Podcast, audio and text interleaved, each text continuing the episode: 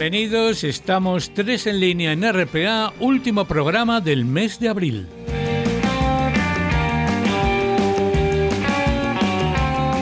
Con la participación estelar de Chus Pedro Suárez, de Laura Castañón y de Javier Asenjo. Y por supuesto el impagable trabajo, pero bueno, se lo pagan, ¿eh? de Lucía Menéndez en la producción técnica.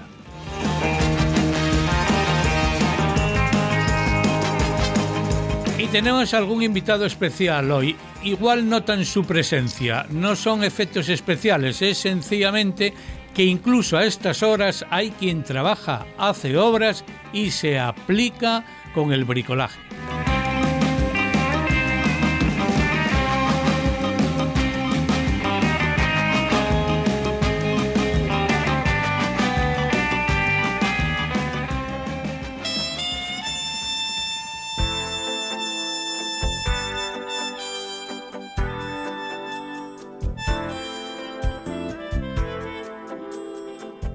Ahora que no eres más que el resto de una espuma de días vencidos, que te pienso y que sonrío y ya no duelen tantas vueltas que le dimos al delirio. Ahora que me pregunto en qué huellas se habrán transformado los pasos con los que equivocaste el rumbo y que me siento en el borde de las respuestas que nunca tuve. Ahora que le pregunto a las horas por el abismo que se abría ante nosotros y que mastico como un chicle usado, la incertidumbre antigua que ya se desvaneció en el aire. Ahora que eres solo la sombra de un adiós indiferente, de una sonrisa congelada en el andén, de la fractura de las rosas que dejaste. Y que veo que no fue tan inútil todo, que aquí, a este lado de los precipicios que esquivamos, hay una luz que disipa tormentas y tiene tus ojos del color del olvido. Al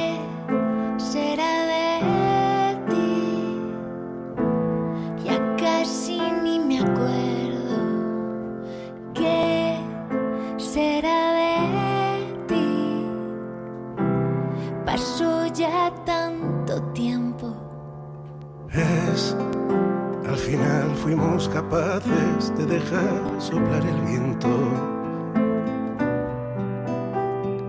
Es, al final lo conseguimos, ya no quedan ni los restos. Casi imposible era pensar en resolver el laberinto. Pasamos años rodeando precipicios Pasamos años con un pie en aquel abismo.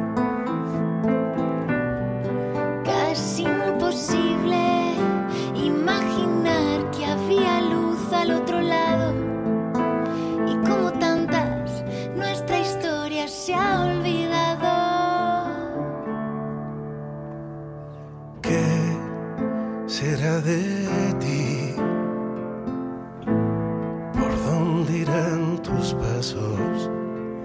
¿Qué será de ti si no dejaste rastro? ¿Ves? Al final fuimos capaces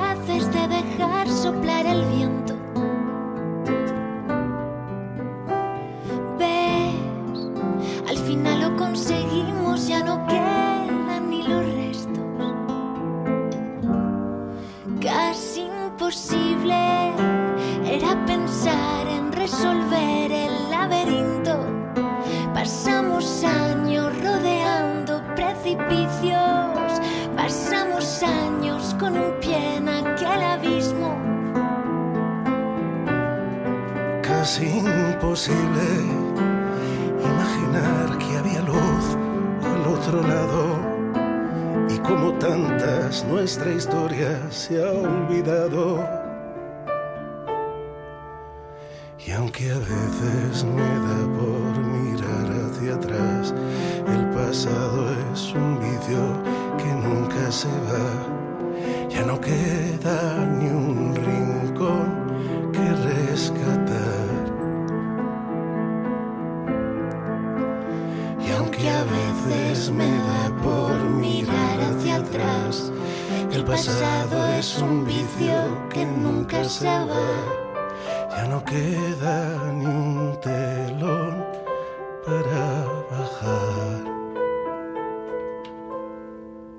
Casi imposible era pensar en resolver el laberinto. Pasamos años rodeando precipicios. Casi imposible era pensar en resolver el laberinto. Pasamos años rodeando precipicios. Pasamos años con un pie en aquel abismo. Casi imposible imaginar que había luz al otro lado. Y como tantas, nuestra historia se ha olvidado.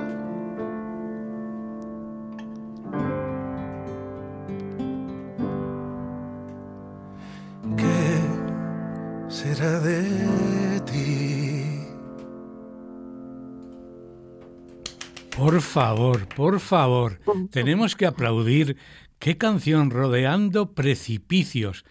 A mí me aterrorizan los precipicios.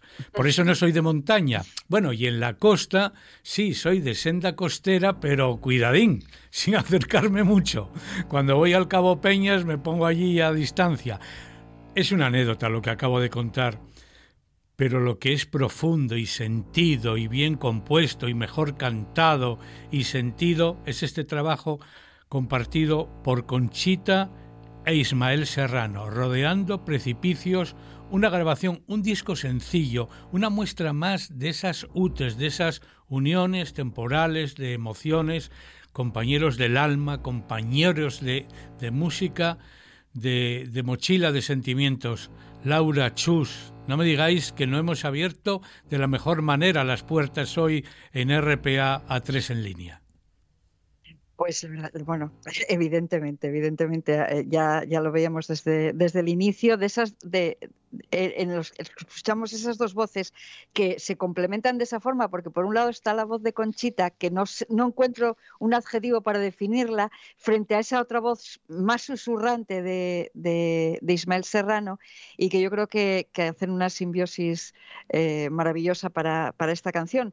Es, es otro tema más, otra canción más de las que Conchita está sacando o recordando y que interpreta con otros con otros artistas. Eh, habíamos no llegamos a escuchar, pero bueno, está por ahí la, la versión de, del Puede ser con Antí López, con Leire, con Leire Martínez de la Oreja de Van Gogh, con El Tralará, que, escuchamos también. Eh, bueno, pues todas esas, eh, con Rosalén, ¿os acordáis, no? bueno, pues, pues todas esas uniones temporales que, que hace que las canciones de Conchita pues brillen todavía más son funámbulos de la vida, ¿eh? al borde del precipicio, ¿eh? funámbulos de la vida y además eh, esa peculiaridad mm, tan singular que caracteriza a Ismael Serrano a la hora de interpretar. Tengo que confesar una cosa, y lo que tengo que confesar es que cuando yo conocí a Ismael Serrano en sus primeros tiempos, no me llamaba la atención, porque se parecía muchísimo a Serrat. Y entonces mm, yo escuchaba a Ismael Serrano y escuchaba un poco a Serrat, pero después profundizando y conociendo la obra de, este hombre, es, bueno, palabra de Dios, te alabamos Señor. gone.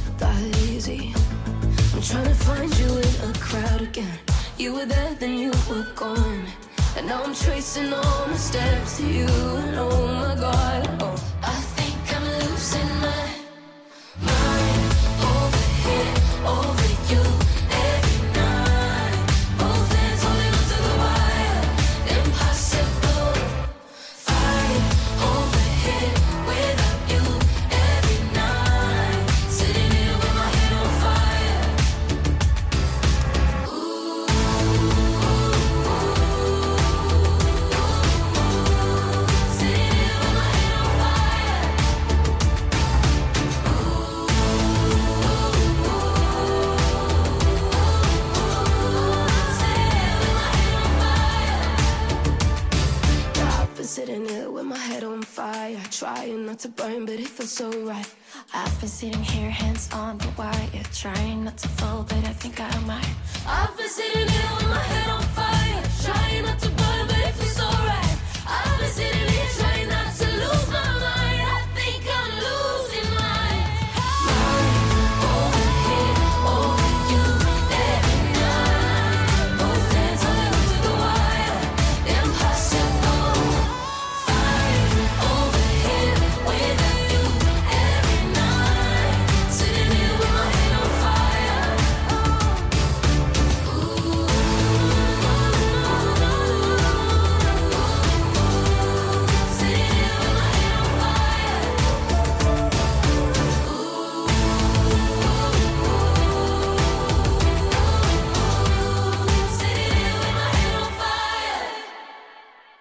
Padre, me confieso de que me levanto todas las mañanas escuchando esta canción.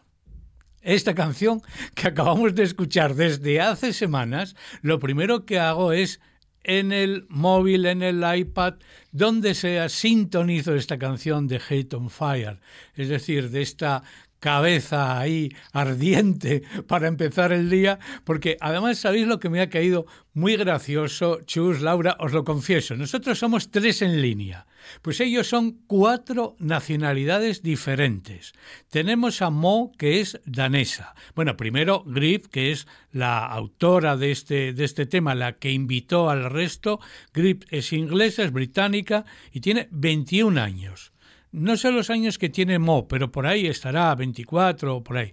Sigrid es noruega y Kim Princess es americana y tiene 23 años. Así que donde nosotros somos tres en línea, de distintos lugares, pero de Asturias. Oye, hay que innovar. El próximo programa de Tres en Línea tenemos que buscar a una mocina en Australia, a un paisano por Estados Unidos y a un chaval, pues, por Ecuador, por lo menos.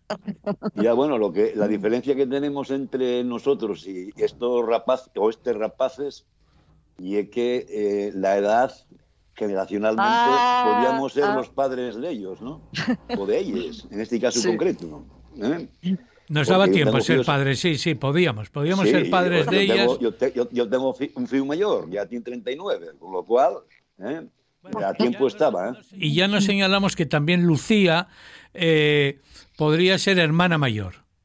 Sí, sí, sí. sí, Madre sí. no, pero hermana mayor de, esta- de estas criaturas también. Y además encantada, porque, hombre, ya sabemos que a Lucía le encanta de él, pero se deja querer. Estábamos aquí los dos en, en el estudio sintonizando en buena lid con esta canción que, como os digo, a mí me da la vida.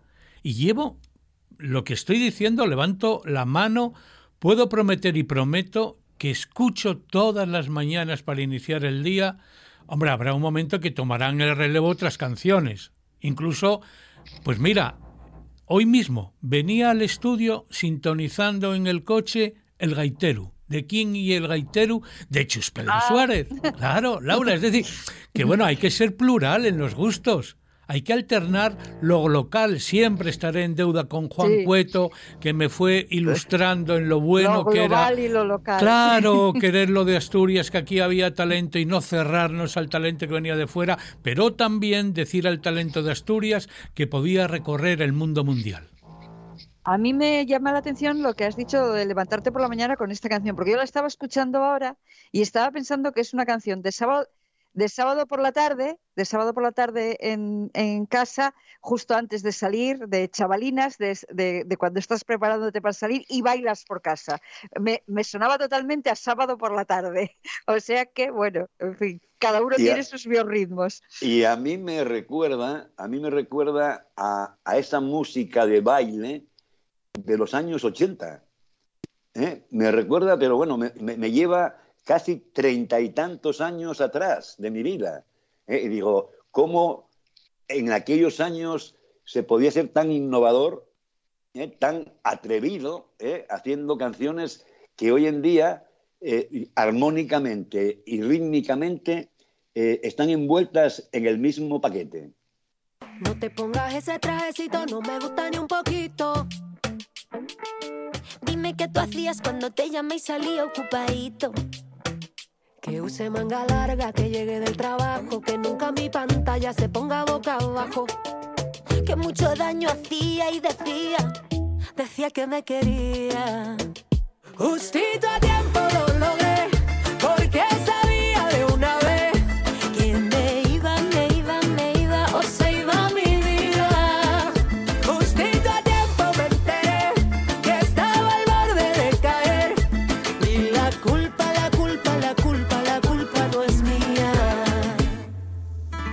marioneta, tu trapo de muñeca, la margarita pisada en la maleza. Uy, cuánto costó salir de ahí. De la vida que no era tan vida, de la muerte acechándome al frente, pude ser otro número de un expediente.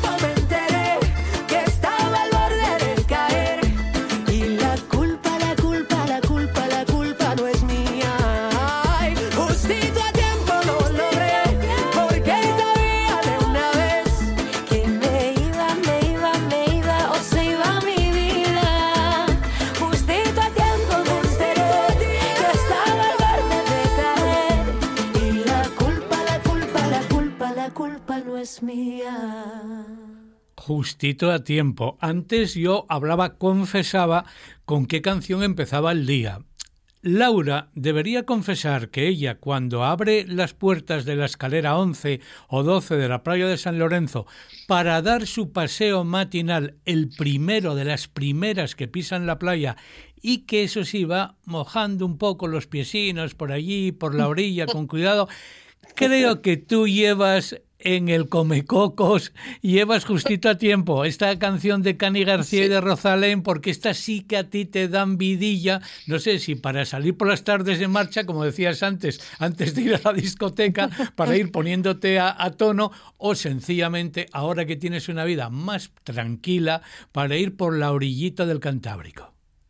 Pues sí, para la orillita del Cantábrico, con la canción en, en Spotify en el, en el teléfono. Esta la, la he escuchado varias veces a lo largo de estos días que, que he empezado mis paseos por el, por el borde del agua.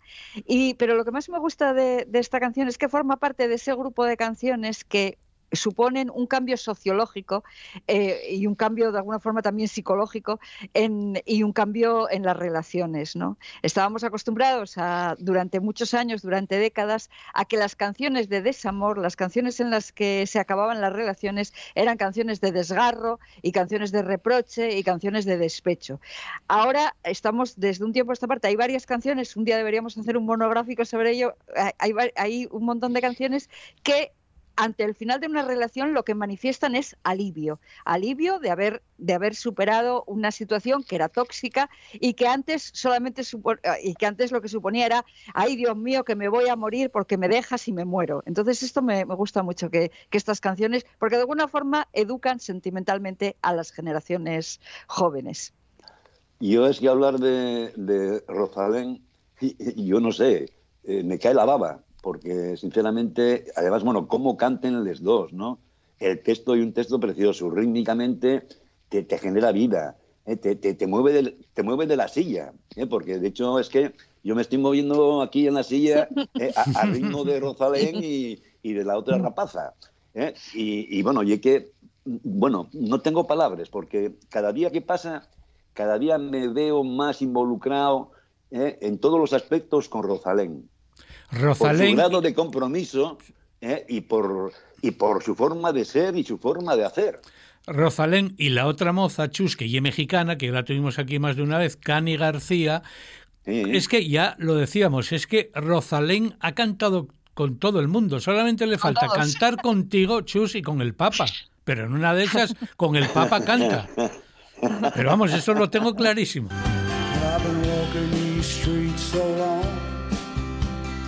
Singing the same old song. I know every crack in the dirty sidewalks of Broadway.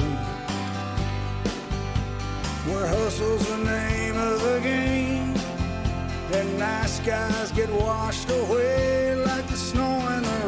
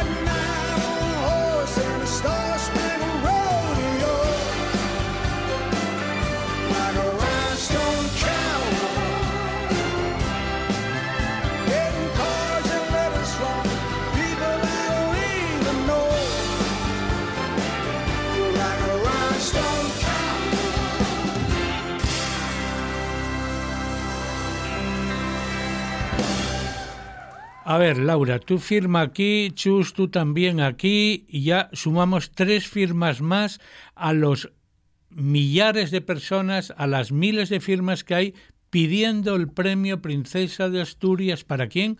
Para Bruce Springsteen, Laura. Sí, 200.000 personas ya han firmado, parece ser, para respaldar esa candidatura de Bruce Springsteen al Premio de las Artes del 2022, Princesa de, Asturias. Está promovido, hemos hablado, yo creo que hemos hablado aquí en algún momento de un pueblo que se llama Peralejos de las Truchas, en, Guadalajara, que, tienen un festival dedicado o algo así, eh, eh, unas jornadas dedicadas a Bruce Springsteen, que lo tienen como adoptado en, ese, pueblo y son los que han eh, propiciado esa, candidatura que ha contado con un apoyo tremendo. Eh, bueno, aparte de muchísimos fans, muchísimos seguidores de Bruce Springsteen, pues también lo, lo ha apoyado, pues, pues Leiva, Víctor Manuel, Ana Belén, los actores Adriana Ugarte y Antonio de la Torre, y, muchísima gente que, oye, que molaría, molaría tener a Bruce Springsteen en Oviedo recogiendo el premio Princesa de Asturias. Y yo quisiera escuchar esta canción y otras, el Renestone Cowboy, que cantó Bruce Springsteen en un álbum fantástico, Western Stars, del cual se hizo una película. Esa banda sonora a mí me gustaría ver sustituir el establo o aquella cuadra grande donde cantó en la granja, donde cantó ese concierto Bruce, y que cantara aquí, pues, oye, tres, cuatro canciones en la fábrica de armas, así, un desenchufado, que se llamaban hace años, un acústico, como lo queramos llamar, tener ahí a Bruce Springsteen para dos mil personas.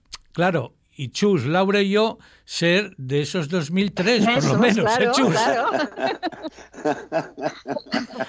y yo, ya que soy, soy fan eh, total de, este hombre, ¿no?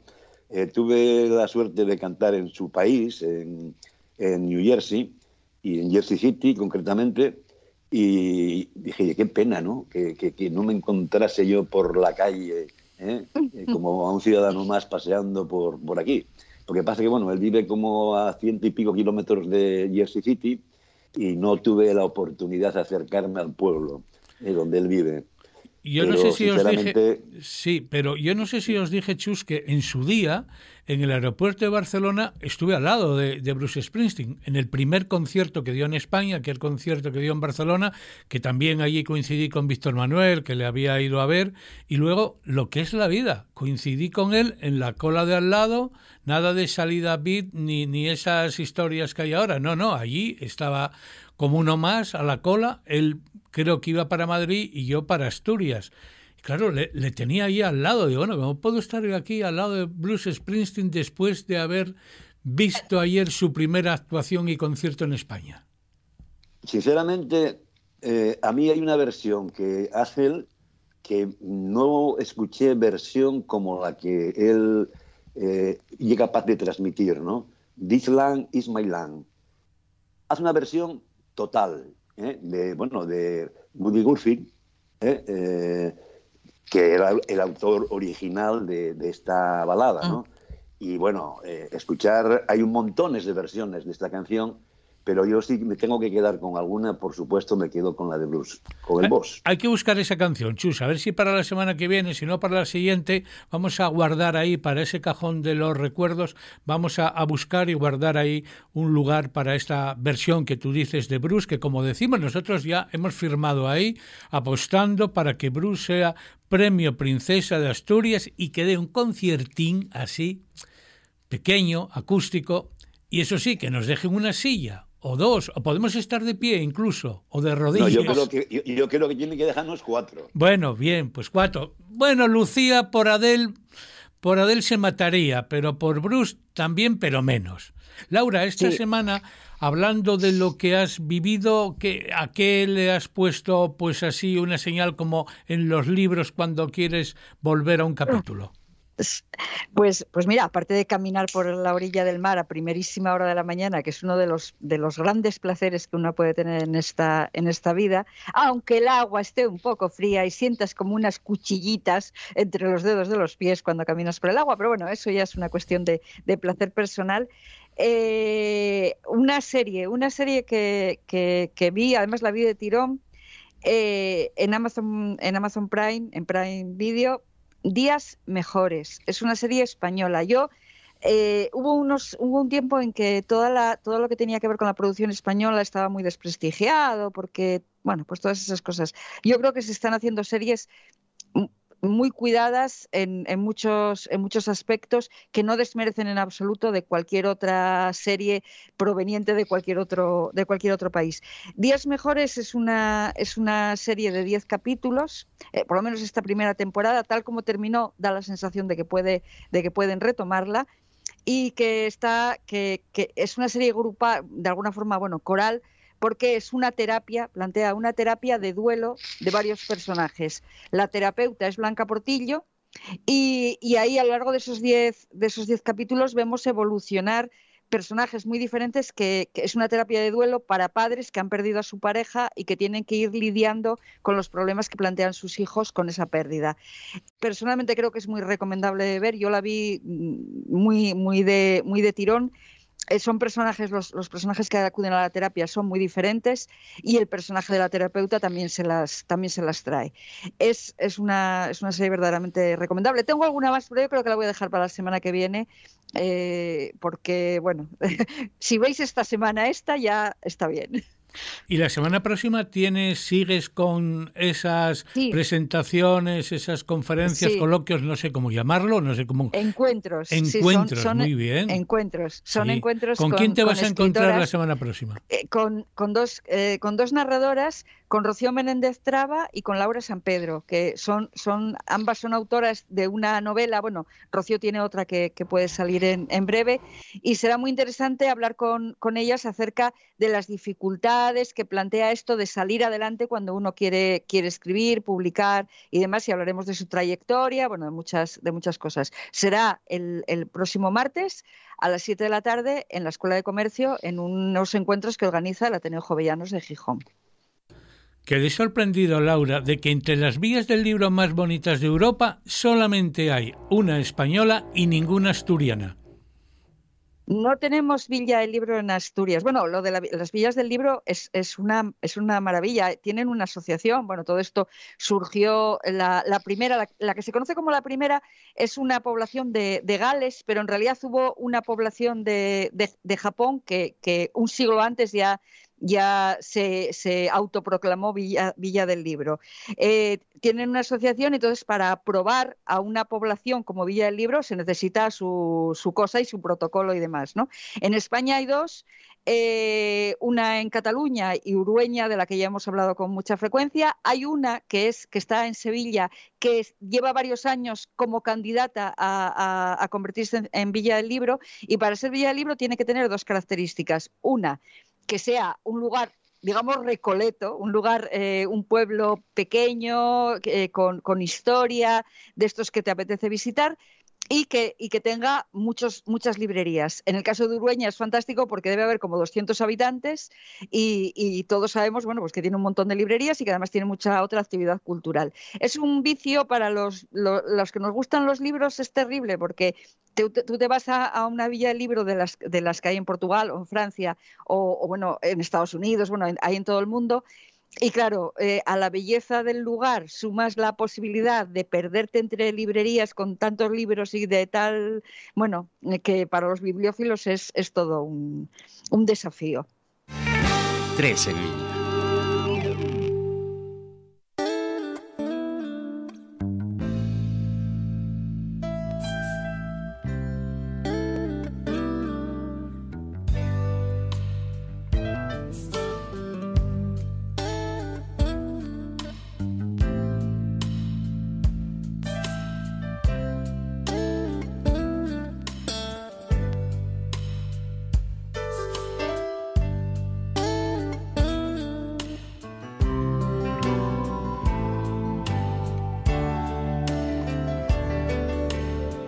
Posada del fracaso donde no hay consuelo ni ascensor.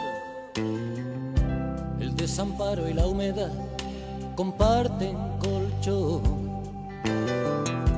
Y cuando por la calle pasa la vida como un huracán, el hombre del traje gris saca un sucio calendario del bolsillo y grita ¿Quién me ha robado el mes de abril?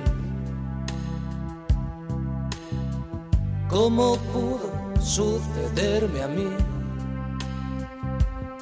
Pero ¿Quién me ha robado el mes de abril?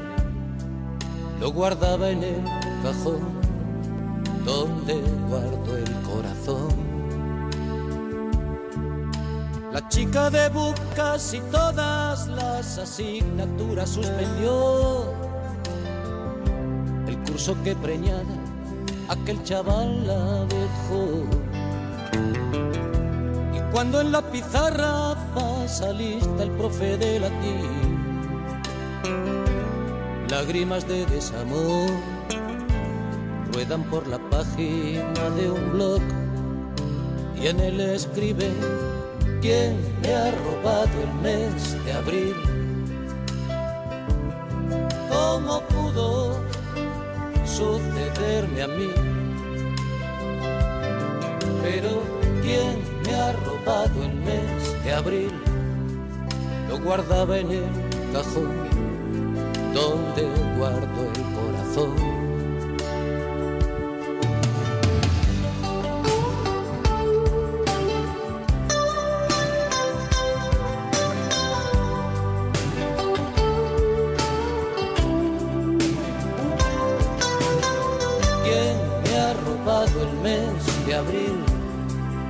Guardaba en el cajón donde guardo el corazón. El marido de mi madre en el último tren se largó con una peluquera 20 años menos. Y cuando exhiben esas risas de Instamatic en París, en el sillón.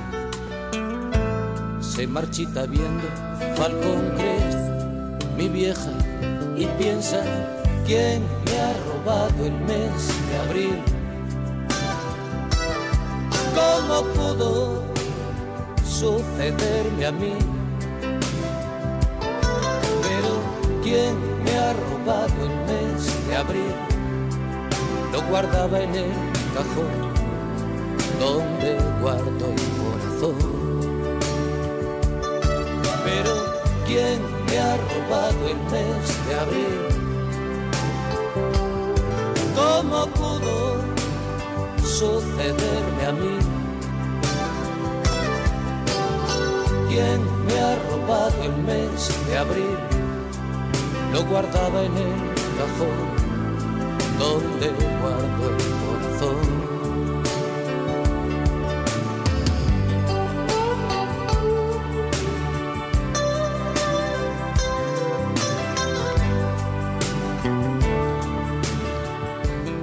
Grande Sabina. Por cierto, Sabina ha dicho que vuelve, que vuelve a hacer conciertos, que irá por Hispanoamérica y también que ha vuelto a grabar un disco, con lo cual en el 2022 estaremos de suerte porque tendremos nuevo trabajo de Joaquín Sabina. Este álbum es ya del año 1988, El hombre del traje gris, pero las canciones no eran grises ni mucho menos, eran brillantes, eran de color, eran una maravilla, entre ellas esta canción de ¿Quién me ha robado el mes de abril? Podríamos decir nosotros aquí en RPA, en tres en línea, Laura, Chus y yo mismo, ¿quién nos ha robado tanto tiempo, tanto cariño? ¿Quién nos ha llevado tantas personas que se han ido, algunas que conocíamos de cerca, muy de cerca, compañeros, ya hemos hecho aquí mención de ellos, Carlos Novoa se fue en abril, José Luis San Martín se fue en abril, se fueron amigos, bueno, Laura, una cuñada tuya también incluso, en este mes de abril. Sí, incluso, incluso familiares. Yo avisábamos ya, eh, porque es una, es una eh, un aviso que a mí siempre se me ocurre cuando llega el mes de abril, recordar a Neruda y, el poema de Neruda cuando, cuando advierte de que las nieves, las nieves, bueno, pasado por Serrat, porque Serrat ha hecho una canción utilizando ese verso, que las nieves son más crudas en abril especialmente, ¿no? Tendemos a pensar que la primavera tal, pero se nos olvida que, que abril tiene zarpazos también, ¿no? es el mes más, más cruel, ya lo decía también aquel, aquel poema, ¿no? Y, y este mes ha sido, bueno, pues ha sido una cosecha, la muerte se ha llevado, vamos. Cierre del capítulo de hoy, porque claro, esto cerramos, estamos cerrando un capítulo es el último programa del mes de abril, pero no sabemos en las próximas horas si se irá alguien más, porque en las últimas también se fue Juan Diego, al que todos recordamos, al que yo tuve la, la oportunidad de entrevistar en su día también. Dicen que en abril aguas mil. Eh, miles, miles de anécdotas podría yo contar eh, que me pasaron con Juan Diego. Yo lo conocí en, en la década de los 70 los dos compartíamos ideología, éramos militantes del Partido Comunista y tengo con él montones de anécdotas que algunas son inconfesables, ¿no? Se está yendo toda esa promoción, toda esa generación de actores que, que eran imprescindibles tanto en, las, en, nuestra televisión cuando, veíamos eh, los estudios 1, todos los dramáticos en, televisión, como en el cine y como en el teatro. Es una generación que se está yendo poquito a poco. Y, y, de, y de Juan Diego, yo una de las cosas que más me gusta es pensar que tal como era él y su personalidad y su ideología y su forma de, de actuar y de pensar, sin embargo, yo creo que ha sido la persona que mejor ha interpretado y mejor ha retratado al señorito, al señorito en Los Santos Inocentes, en la inolvidable película Los Santos Inocentes, le, dio un carácter que, a mí me parece que nadie ha interpretado mejor a un señorito que, Juan Diego. You feel of my senses like a night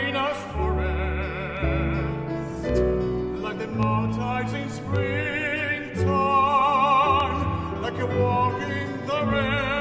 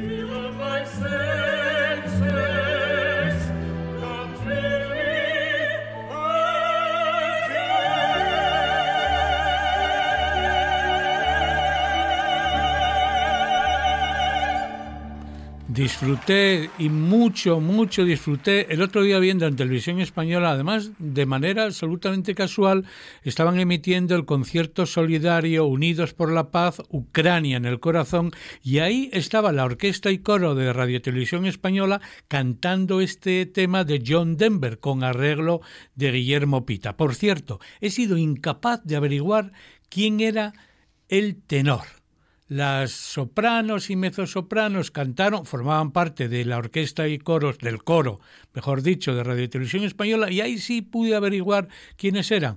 Pero quién era el tenor imposible. Casualmente tenía un aire a un goleador de fútbol que está de moda en el Oviedo, Borja Bastón. Así que el tenor que se parece a Borja Bastón, qué bien cantó esta canción de Annie Song, que bueno fue. Además, cuando te encuentras una programación con la que no esperabas en la televisión, te hace doblemente feliz.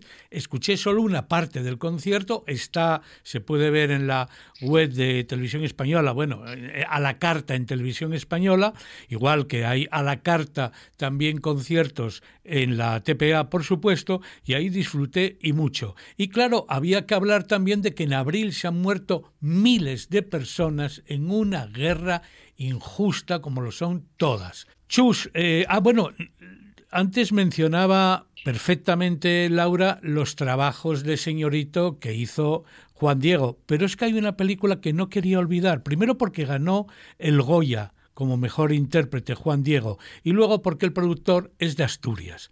Es una película que produjo Juan Gona, Vete de mí, la dirigía el hijo de José Luis García Sánchez y de Rosa León, no recuerdo exactamente el nombre, no sé si es Víctor León, no sé, igual me lío. Víctor García. Víctor, García, eso es, eso es. Y creo, si no me falló la memoria, que el autor de la música era David San José, el hijo de Víctor Manuel, e incluso estaba por allí Jonás también hijo de, Fernando Trueba. Así que, pero bueno, la película, la película de verdad que fue una gran película. Yo la vi en el cine, posteriormente en la televisión, y además destaco que Juan Gona estaba orgulloso de haber sido el productor de esa película.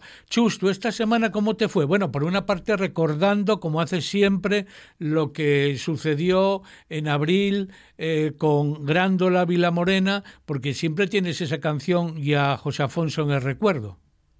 Por supuesto. Eh, y una canción que tengo mucha ganas de meter mano eh, y hacer una versión. Sé que va a ser imposible hacer una versión tan, tan, tan potente como la que hizo José Alfonso, pero tengo una asignatura pendiente con, con, esa canción. Y hablando de lo que hice, o de las cosas que hice, entre otras cosas, pues fue ver, hablando de películas, eh, una película que me impactó, una que es del año 2020, que se llama La mujer de la montaña que está basada un poco en los países nórdicos, no sé si en Islandia, donde una mujer de, la montaña, entre comillas, intenta eh, bloquear eh, pues a las eléctricas y una película que hay que ver. ¿eh? Os aconsejo. Y luego tirando un poco hacia atrás, volví a recordar aquella película que me hizo mucha gracia en su momento y que hace mucho tiempo que no la veía, que es El Golpe, donde hay dos intérpretes como Robert ah. Redford y Paul Newman, que bueno, que, se salen, o sea, hay una película que a mí me, a mí me, emocionó volver a verla otra vez, ¿no? Y eh, el otro día me llegaron a casa con un regalo que un libro de Irene Vallejo, que se llama El infinito en un junco. En un junco. pues ¿eh? quien te lo ha hecho, te ha hecho un regalo fantástico. Es un libro maravilloso, Chus. Estoy totalmente de acuerdo. Yo estoy con otro libro que ese haría feliz a Laura porque ahí es donde se cuenta todo el mundo interior de la editorial Planeta, Los Lara. Es un libro que se editó en el 2019 que yo he, lo he recuperado esta semana, lo estoy leyendo, el autor es José Martí Gómez, el que falleció también, no en abril, hará, no sé si en febrero o en marzo, falleció José Martí Gómez, que trabajaba en la cadena SER los fines de semana en A Vivir, que son dos días, y él es el autor de este libro contando la vida y milagros de la familia Lara, de Lara Hernández y de Lara Bosch, y sobre todo de los ganadores de los premios Planeta. Laura, además, hay que decir que los de la editorial Planeta son los editores de los libros en uno de en una de sus colecciones, en una de sus editoriales de los libros de Laura.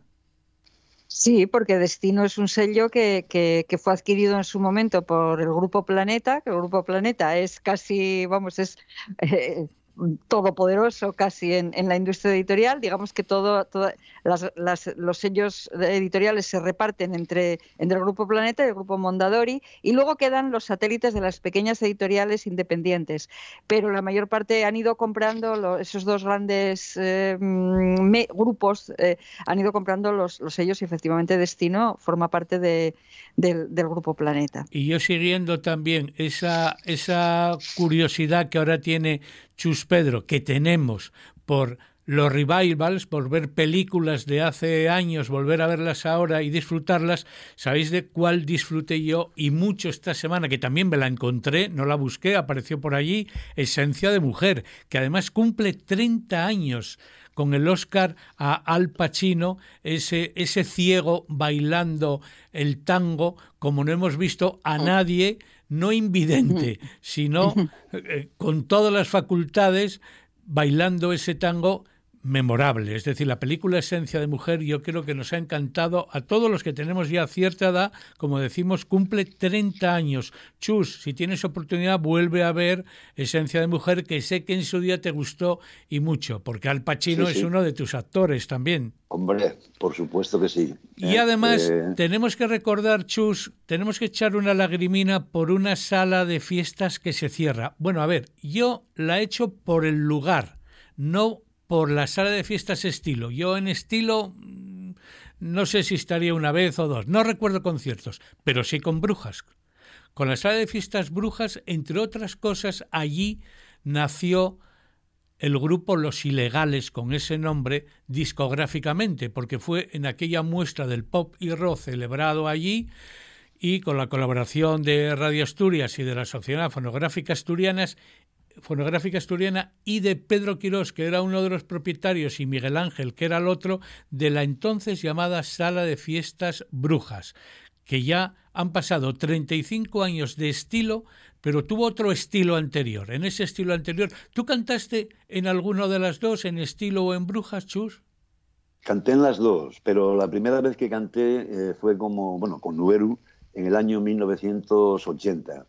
Posteriormente eh, canté en estilo, pero años después. Pero sin embargo, eh, tengo grandes recuerdos de, Brujas, ¿no? Porque por Brujas pasó muchísima gente, ¿eh? desde Alaska y los Pegamoides o Alaska y Dinarama, pasando por Tino Casal, pasando por, bueno, hasta por Rocío Jurado, o sea que, que, era muy, Lola Flores también, cuidado, Lola Flores. Sí, sí, pero bueno, que, bueno, que era un lugar donde te podías encontrar una, un concierto eh, a nivel nacional, de una figura internacional o de una figura nacional y de gente local, ¿no? Y a mí como artista o grupo local, pues pasamos por allí en más de una ocasión, sí. Y también allí vimos lo que decíamos, la muestra del pop y rock que fue muy importante porque estaban ilegales, sombrero de copa, esquizo, o sea, varios grupos que grabaron ese álbum de la muestra del pop y del rock. Y por allí, como decíamos, pasó Nuberu. Y Nuberu celebra ahora 29 años de un álbum fantástico, Agua de la Fonte Clara.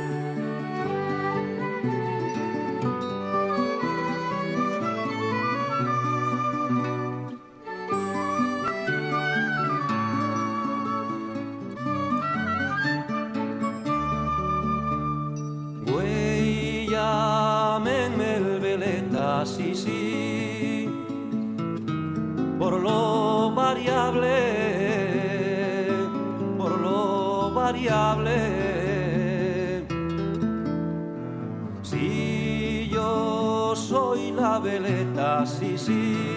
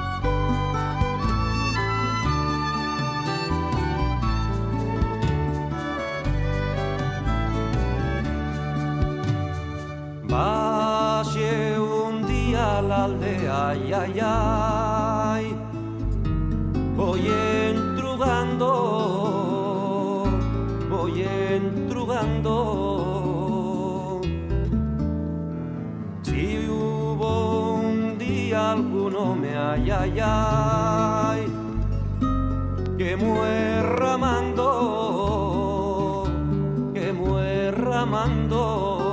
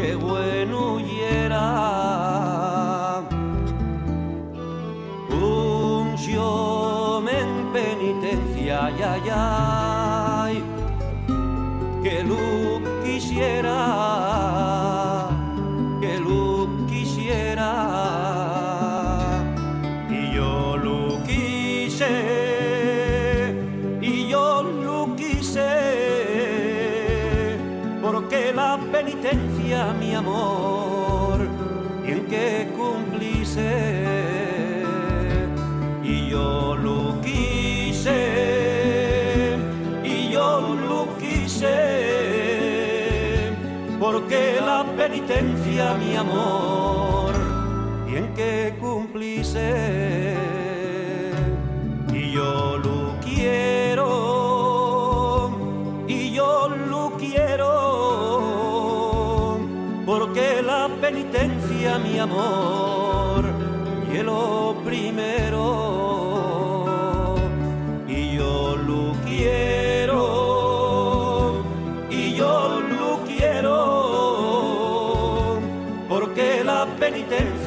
amor.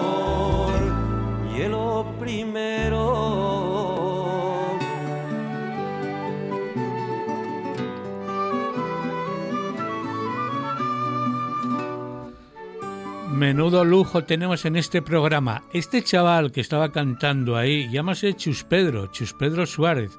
Ahí estaba en el año 93 con Nuberu, con Manolo, cantando El Veleta, una canción mítica ya de la música asturiana.